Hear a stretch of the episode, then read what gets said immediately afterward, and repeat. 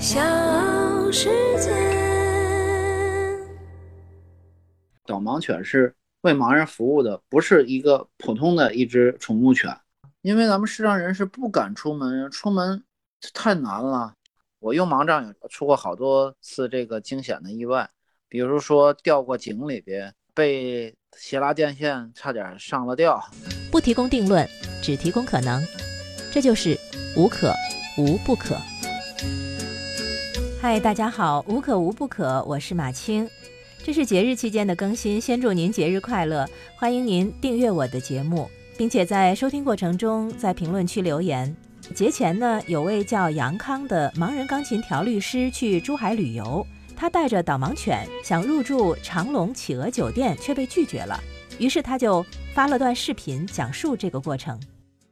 什么叫我要把犬带到外面寄养？我是盲人，你把我的眼睛挖出来扔外边吗？查过了，珠海市珠海市没有相关的就是关于导盲犬的这个。你去查那个不是珠海市，它是中国残疾人联合会无障碍条例，你去看可以。就是我们酒店呃暂时是没有这种无障碍的一个有宠物入住的这种特殊的。我给你更正几个字，它不是宠物，请你听懂问题好不好啊？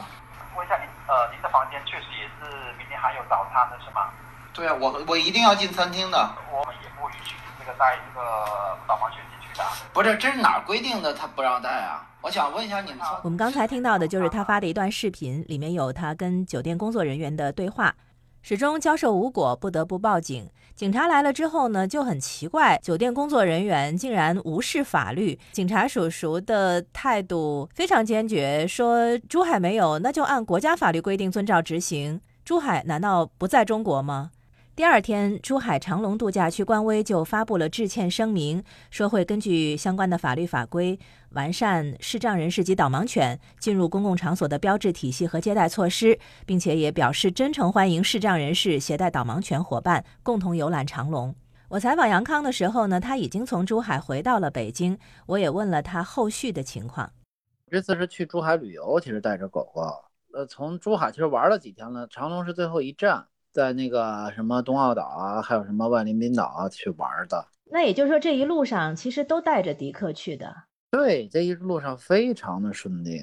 就是遇到那个长隆企鹅酒店。对，就是到这块彻底卡死了，卡壳了。那后来这个长隆酒店跟你当面道歉了吧？总负责人是先给我电话致歉，他说他一定要就是邀请我们，邀请我们再过去一次，再体验一次他们的服务，然后再当面致歉嘛。你还打算再去吗？这个事情我可能我还要去考虑一下这个问题。你看看这个口号喊的和实际行动是不是一样的？还要看看它的标识是不是做的，是不是都做出来了。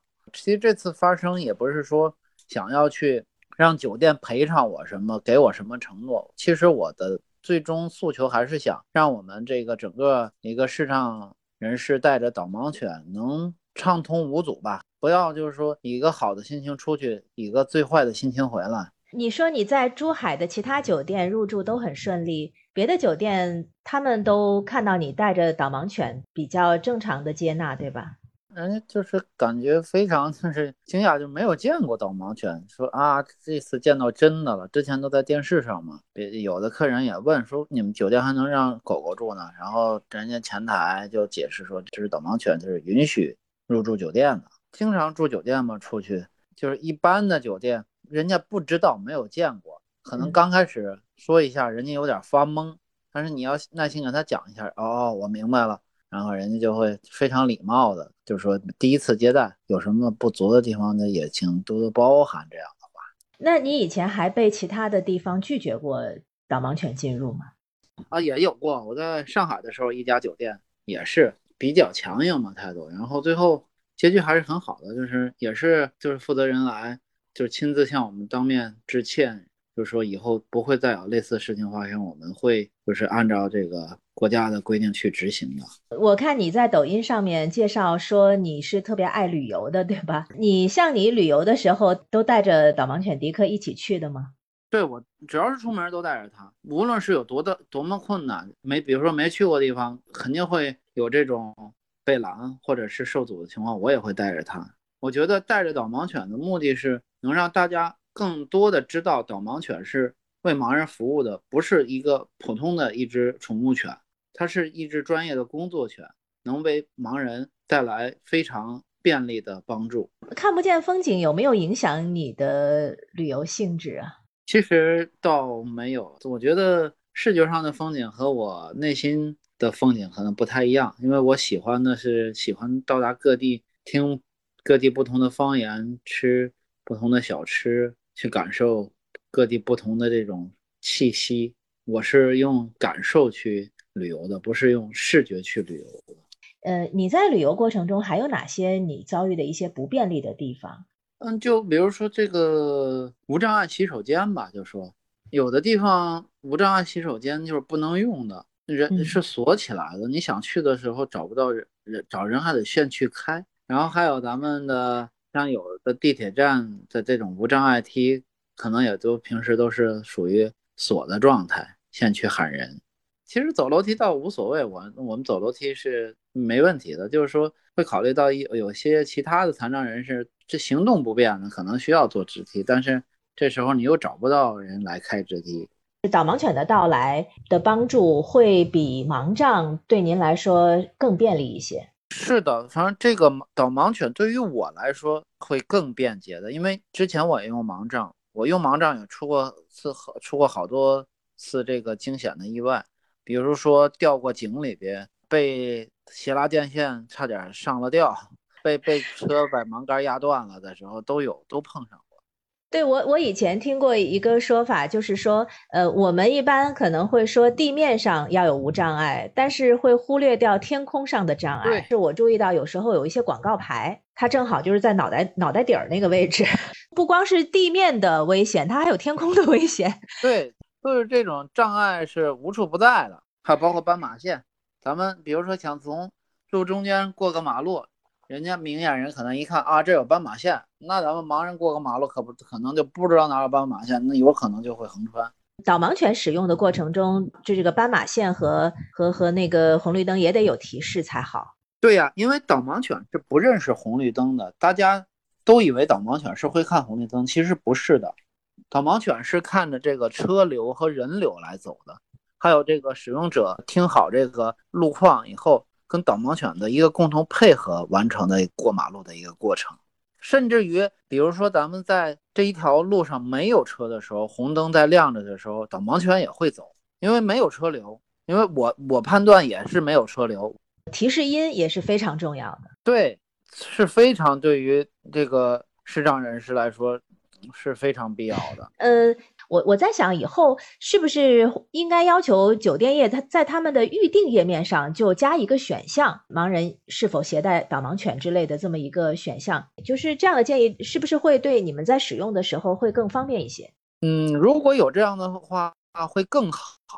就是说这样的话，双方面都会有一个准备。酒店这边也可以说，呃啊，我今天有导盲犬的客人接待，我会怎么来制定一个最好的一个入住的一个方式，提前告知一下什么地方可以让狗狗大小便是最好的。有个选项的话，就就像咱们那个现在的订票幺二三零六的订票，你最后如果是我们自己的身份证订票的话，它会有个提示，就是车次选完以后，身份证都选完以后，你提交的时候，它就会给你弹出一个来，就是如果残疾人席位已售完，您是否还要继续购买车票？其实这个不难，呃，把这个信息录入进去，它就能识别了。就是大数据中心的话。导盲犬进入中国的时间并不长，很多人可能和我一样，最早是通过电影《导盲犬小 Q》知道有这样一种工作犬的。话说这天清晨，住在东京的花子家中有五只小狗降生了。花子联系训练中心的和田所长，想把狗狗送过去当导盲犬，但所长却说，因为小狗的妈妈只是只普通的家养犬，想当导盲犬首先要具备优良的血统才行。但花子还是一再坚持想试试，最后所长终于同意选一只当导盲犬。几只看起来都很机灵，那么选哪只呢？所长让花子对他们叫一声过来试试。果然，花子一声呼唤，有四只小狗欢快的跑了过来，唯独那只身上带胎记的小狗没有直接过来，而是迟疑了一会儿之后才跑过来。所长说，只有不浮躁吵闹、不容易受呼喊声的影响，能看着主人的眼睛好像在问干什么的小狗才合格。于是，这只有胎记的小狗被导盲犬训练中心的和田所长选中了，它即将和主人分别，踏上它的导盲犬之旅。日本的导盲犬训练系统是这样的：导盲犬会在出生后的四十五天左右离开母犬，送往由自愿组织的寄养家庭养到一岁。这对夫妇觉得小狗的胎记很像羽毛，给它起名叫小 Q。小 Q 是这家夫妇接受寄养的第三条狗了。寄养政策是为了让小狗了解人类对它的温柔，感知到人类身上的爱。不知不觉中，小 Q 已经在寄养的家待满一年了。一年后，终于到了分别的时刻。小 Q 的样子很难过，夫妇二人追着汽车跑出了很远，依依不舍地送别小 Q。这是他经历的第二次分别。于是，小 Q 被所长带到了导盲犬训练中心，开始了他的新生活。电影是二零零四年上映的，在豆瓣的影评上，我看到一条二零零五年的留言，留言是这么说的。我比较感慨，在中国大陆根本就没有听说过，而且我根本就不相信有机构能够组织完成导盲犬的训练。是的，二零零五年我们这儿还没有导盲犬训练机构，不过二零零六年。第一个中国导盲犬训练基地就成立了，大连培训基地是经中国残疾人联合会批准成立的非盈利的导盲犬培训机构。在相关网页介绍上，我们可以看到，基地经过十五年的努力，已免费交付视力残疾人使用的导盲犬共计二百三十九只，分布在全国二十五个省市。迪克是从大连导盲犬训练基地毕业的吧？对，大连中国大连导盲犬培训基地。呃，申请它首先你有一定的独立出行能力，然后你能辨别方向，然后其次是你要有这种出行，就是一定要有出行的这种使用，就是说你分给你了狗狗，你你不去用，其实对狗狗也是一种就是浪费嘛。不用的话，它慢慢的它这个导盲的功能也会慢慢的就是丧失，然后剩下来就是你有一定的照顾能力，能照顾它。不是说他来了，你什么不不用管，你就他可以带着你走路。其实他就像咱们自己的孩子一样，从他的衣食住，你都得要给他呃打理好，就真的是像带给一个孩子一样。就他既是你的伙伴，他也是你的孩子，你是要照顾他，但同时他也照顾你。对，是互相的，都是。当时你还记得那个时候，你你得到那个申请同意的那个那个时候的感受吗？其实那时候第一次应该是二零一七年。五到六月份这时候，第一次接到电话，说还需要导盲犬吗？我说需要啊。他说你现在已经就是排到了，如果你需要的话，我们基地会派人，就是专门的考察老师去你当地考察你的实地情况，包括你本人和家庭。我说没问题啊，我就特别兴奋。因为我记得还在外面演出，我说您什么时候来？我说那如果你明天来，我现在把演出推掉，我赶紧回去不演了。非常急切的一个状态。考察完以后呢，他们要做评估，就是说评估我没问题，他们就要开始选配能适合我的狗狗了。差不多一两个月的时间，就是他说有适合我的狗狗，就是在二零一七年十月份的时候，我就去了，就见到了迪克，三个人一起训练，那是三个人，然后我们一人坐一个沙发，老师就把三只狗狗都牵过来了，每人给我们提前准备好了吃的，再攥在手里，然后让我们喊自己狗狗的。名字，然后我就喊迪克，他就摇着尾巴过来了，然后我就给他吃的。然后这时候我们要分配角色，我说你就是爸爸的儿子，当自己的儿子了嘛。然后我说儿子就是咱们以后也是工作上的伙伴，在家庭上你是爸爸就是宝贝儿子嘛。真的心里当时说不出的那种，啊，特激动吧。当时是还需要学习什么内容呢？呃，就学习就像咱们学习驾驶一样了。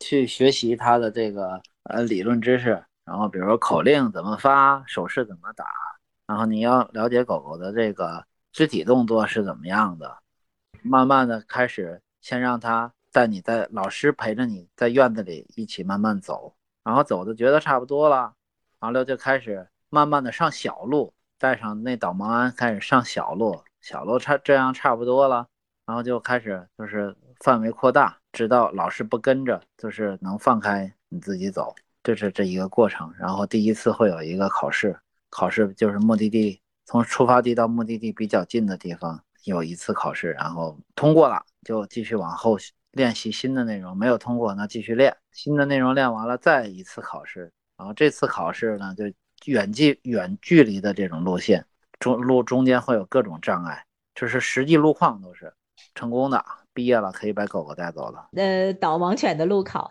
那你考了多长时间？我是每次都一次都通过了，没有留没有留，嗯，呃，差不多就不到四十天，呃，连训练带考试，我们就回唐就回到唐山了。要求必须得要达到四十天的这个呃训练量。所有的这些费用是怎么处理的呢？导盲犬的费用是免费的，然后嗯食宿、交通费这些得要自己出的，这些是，呃，人家基地是不给你承担这些的。那那个迪克给你的生活带来了什么样的变化？主要是在出行方面，我原来用盲杖，就是一出门我就先会 想，哎呀，前面会有什么障碍啊，会有什么会有什么这个困难啊。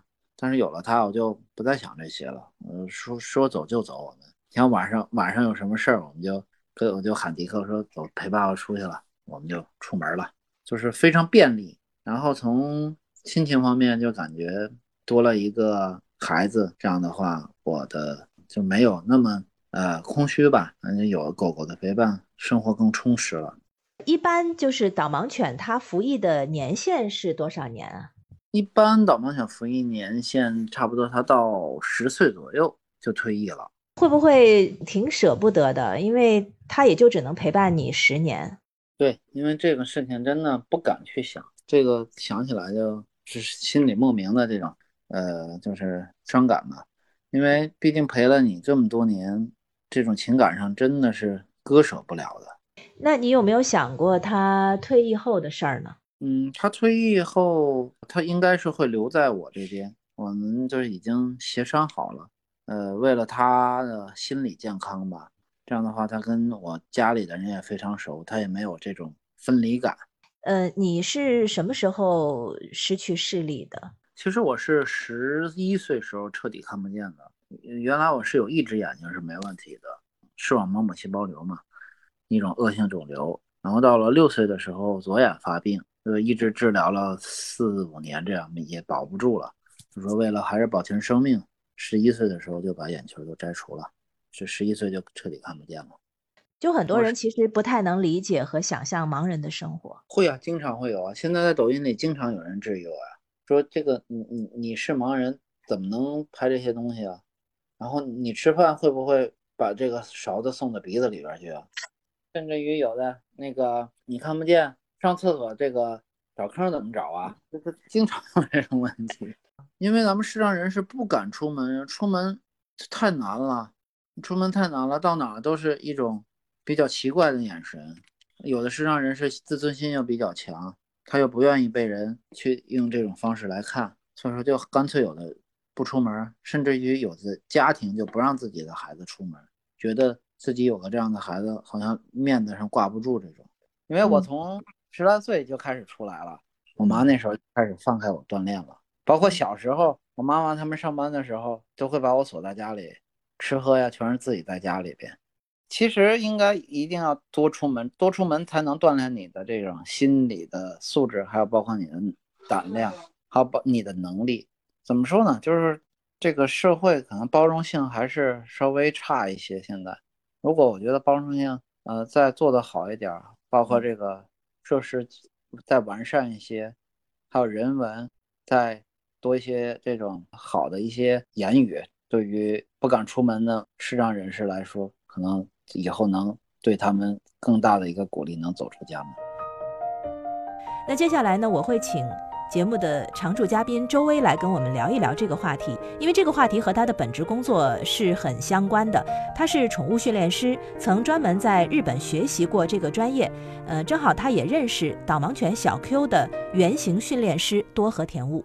大家好，我是周威。其实就像刚才你说的，导盲犬小 Q 在大概就是在零四零五年的时候。多和田跟我说，呃，上次我们开会的时候，他就说，他就那个时候来到南京。其实南京倒是我们国内最早训练导盲犬的地方之一，因为我们有一个南京警犬研究所，最专业中国开展专业就是工作犬培养和这个科研的，在他们那里训练过。就是前段时间我们看到去年上海不就有一个上热搜的新闻，导盲犬退役以后找家嘛？其实上海那几只导盲犬就是多和田在南京警犬研究所训练出来的。呃，最大的问题就在于呢，因为它确实导盲犬的训练比较困难。一个就是选选材的问题，就是我们看可能我们国内比较比较用的多的是拉布拉多犬，但拉布拉多犬你要找到神经系统稳定的、能够适应训练的，就已经要筛选掉很大一部分了。其次就是能训出来的，就经过两年左右的训练，它能够成功成为导盲犬的就更少。就像我们说训练飞行员一样。那都是万里挑一，导盲犬也是，而其中的这个费用问题等等都非常的成本非常高。通行的国际惯例是我们不能向盲人、向使用者收取费用的，所以它是需要大量的资金支持以及专业人员的培训，这个就是比较困难的。中国盲人协会那位理事他说的，要有百分之一的盲人如果使用导盲犬。那才能够算是一个比较国际的上一个比较好的水平，可能现在也就美国能达到，其他国家美国可能加上澳大利亚，全世界其他国家可能都非常难达到。目前全球也就两万条导盲犬，而我们中国大概视力残障的人是有超过一千七百万，估计如果按照这个标准，我们得有十七万只导盲犬，就全世界的数量加起来连这个零头都不到，本身体系也不是很健全。南京现在已经不再做这个事情了。上海是有一个专职的，还有大连、西安也有一个，呃，然后那个大连是最早的一个。对，就大连那个大连的导盲犬训练基地。对，就加起来这几个基地每年能训练出多少，而真正能够配给给盲人使用，而且就是因为导盲犬它其实服役时间比较短，从两岁左右训练成功到大概一般也就是服役到十岁，也就七八年的时间，所以它使用周期还比较短，所以退役以后这些就是我们说两百条导盲犬可能已经有相当一部分已经退役了。就再服役的数量可能就更少。其实辅助犬的类型比较多，因为我们国内还是因为开展的晚，可能我们知道是导盲犬。其实现在像导听犬，因为其实听障人士，甚至包括一些人年纪大了以后，他听力衰减，就是其实对这个听觉的提醒也是非常大的一个需求。这个导听犬训练就比导盲犬要简单得多，周期也短。因为它需要的完成任务比较简单，就是有声音以后，它能去叫主人，它能去叫这个使用者，而且它也不太考虑狗的品种，就很多流浪狗收容的，给它进行一些训练，它也可以做导听犬。所以导听犬其实也是很大的一块，在国外现在使用的。还有一个就是说残障人士的服务犬，就是它可以帮人怎么开门啊，帮人拖拖拖推车，扶他就是上下轮椅啊，完成很多这种肢残人士的辅助功能。在福冈的时候是参与过他们的一些活动的。这个我是亲身经历过，像这种狗。就我们知道，现在只是说导盲犬是可以出入公共场所，但是我们基本上还没有听说过有其他的辅助犬帮助残障人士出入公共场所。我们基本上是没有听说过这种事情的。那在国外的法律法规上面，是不是会对这些犬的种类标准以及出行的呃允许程度、限制程度都会做一些规定呢？对，像很多国家是有比较细致的规定的。呃，比如像美国，它各个州可能法律不一样，但基本上是主要认定的，就是残疾人、肢残的人士使用的辅助犬、导盲犬、导听犬，还有一些就是，比如说那个就更少了，就是说一些嗅闻一些它的一些特殊疾病的，比如说癫痫啊，一些一些特种疾病，它通过嗅闻可以报警的这种医疗服务犬这一类的狗的，就属于跟警犬的、跟搜救犬一样，它属于专业的工作犬。它是可以在一些场合有比较大的通行自由，而且比如像坐飞机，它也是可以免费携带的。有，只要你登记，只要你申请，对，只要申请，只要有证明，嗯，就是说这是要要建立一个完整的体系。对，像日本的话，它就是写了一个，就是它用汉字“补助犬”，补助犬可，所有它不分导盲犬和什么导听犬，呃，肢残辅助犬，它就是一个笼统的概念。当然了，它在法规上是有一个明确的规定的，认定的也是大概这么几种。三种吧，就是主要是导听导盲以及肢肢残辅助。也就是说，我们期待着未来的社会发展，就不仅仅是说大家能够接纳导盲犬，而是更多的种类工作犬的种类可以为残障人士服务。期待着未来的就是能够建立一个更精细的标准体系，能理解残障人士他们对于犬只的帮助的需要，就是对工具的需要，对对这种出行的正常的需要。对，我觉得就是残疾人友好社会的问题，就是一个人的观念。普通人你要更能考虑到有特殊需求的人，他们平等参与社会生活的权利。啊，我有时候觉得法律法规不可能穷尽一切，而且法律法规它毕竟是有滞后性的。那关键还是人心吧。对，就是你要有一个同理心吧。我们就说你能考虑到别人，比如别人的困难，比如说一个老人家他可能不会用智能手机。一个腿脚不好的人，甚至都不一定是残疾人。也许我们哪天不小心自己摔一跤，一个意外，对，就是一个短时间内的，我们我们的行动会不便的时候，你就能体会到，这个时候你和你活蹦乱跳的时候是完全不一样的。你是否需要别人的帮助？我觉得这种同理心感同身受可能是更重要。就是这个社会不是只能为强壮的人准备的，这个社会应该是所有人都能共同参与的。嗯，肯定是越来越好的嘛，这事情，咱们更多的人来发声，才能把咱们自己的这个无障碍建设的会更好。好，今天的话题我们就说到这儿，这里是无可无不可，我是马青，欢迎您订阅我的节目，拜拜。